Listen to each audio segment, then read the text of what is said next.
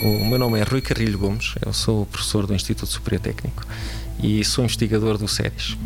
Coordeno o projeto AGEO do programa Interreg Espaço Atlântico, que é financiado pelo FEDER e em que participam 13 parceiros de, de 5 países atlânticos.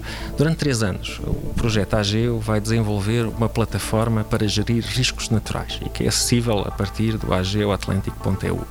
O projeto assenta em dois eixos fundamentais. O primeiro eixo consiste na utilização de dados recolhidos pelos satélites copérnicos da Agência Espacial Europeia, a partir do qual são criados mapas, que podem ser mapas de zonas uh, danificadas no pós-sismo, uh, zonas uh, inundadas.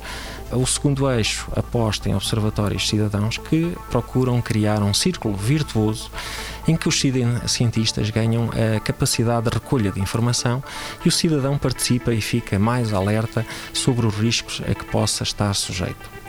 Através de um smartphone, os cidadãos motivados, como sejam escuteiros, desportistas, amantes da natureza ou pessoas eh, como nós que estão espalhadas pelo território, podem reportar anomalias que observam uh, no, nas suas atividades diárias.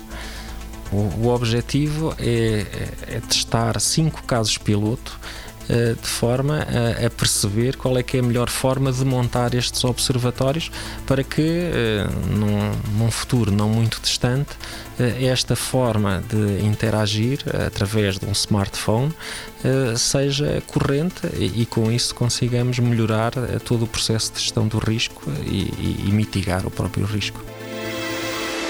90 Segundos de Ciência é uma produção conjunta Antena 1, ITQB e FCSH da Universidade Nova de Lisboa, com o apoio da Nova Artis.